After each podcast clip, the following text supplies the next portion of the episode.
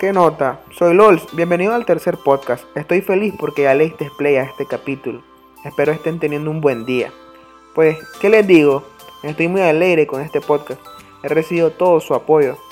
Gracias por tomarse el tiempo de escucharme y darme opiniones constructivas para seguir mejorando en este espacio con el fin de entretenerlo. Creo que muchos de los que están escuchando esto ya utilizaron yeso alguna vez en su vida, por algún accidente o vagancia Ustedes saben, aquel yeso que si te pica no te puedes rascar, bañarse incómodo, incluso te tienen que bañar si, si es en la pierna.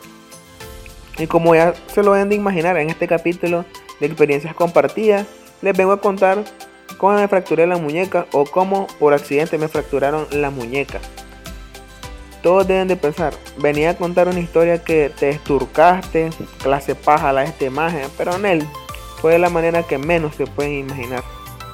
Agarren sus palomitas y disfruten de esta historia. Terminada tercer año de la secundaria, día antes que se terminara el año escolar, el colegio nos hacía lijar y pintar los pupitres. Los varones antes de ese día planeábamos ir a jugar fútbol. El plan era que llegábamos, cada quien limpiaba su pupitre y nos jalábamos a armar la perrera.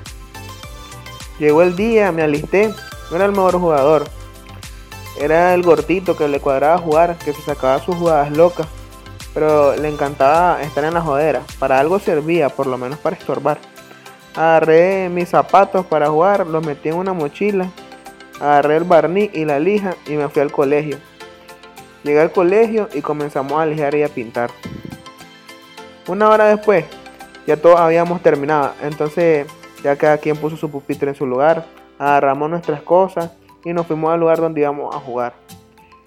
Llegamos, ya cada quien se puso sus tacos y comenzamos a jugar. Pasó el tiempo, ponerle como unos 50 minutos. Y entonces me acuerdo que el portero de mi equipo despeja el balón, cruza todo el campo y pica.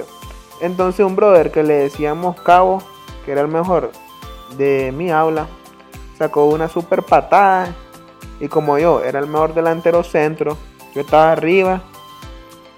Y él le pega el balón y da la casualidad que me pega en la mano y eso hace que yo sienta un dolor horrible en la muñeca. Vengo y me salgo de la cancha. Recuerdo que se me salieron mis lágrimas. Me quedé afuera, ya no seguí jugando. Se terminó el tiempo que pagamos y tocaba irse. Siempre me cambiaba la camiseta, pero esta vez ni pude, mi muñeca se inflamó horrible. Entonces le dije a un brother, oye, ayúdame a cambiarme la camiseta. A lo que el maje me dice, andas loco, así andate. Nos dio Ray, el tío de un brother, en su camión. Ese me había quitado el dolor, pero todavía llevaba la muñeca bien inflamada. Siempre me dejaban como a una cuadra de mi casa. Caminé y ya llegué. Cuando llegué a mi casa, mi nana, la que me cuida desde pequeño, me miró la muñeca y se puso nerviosa. Imagínense que llamó a mi mamá. Mi mamá estaba nerviosa. Ese día andaba en Managua ella. Me pasan a mi mamá y ella toda nerviosa porque pensó que mi brazo estaba súper fracturado. Entonces me dijo que fuera al hospital. En realidad, sí era horrible. Era como una bola de billar en mi muñeca.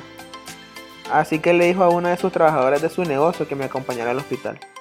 Estando en el hospital, llega mi turno, ya me revisan y todo. La doctora que me atendió me tomó una placa, la revisó y pues nos dijo que solamente era golpe, así que me recetó una pomada y me jalé para mi casa. Y me dijo que eso me bajar la inflamación. Recuerdo que ese día me habían invitado a unos 15 años. Yo quería ir y estaba convenciendo a mi mamá y de repente llega mi tío de Costa Rica a mi casa. Él es médico. Me saluda y me da la mano. Él no es ortopedista, pero me dice, eso es fractura. Necesita yeso, así que mi ganas a los 15 años se fueron y nos fuimos a una clínica a hacerme otra placa, en la cual mi tío sí observaba fractura. Nos fuimos para mi casa y me dormí normal. Al día siguiente me levantaron y me dijeron, bañate, que vamos a ir al ortopedista.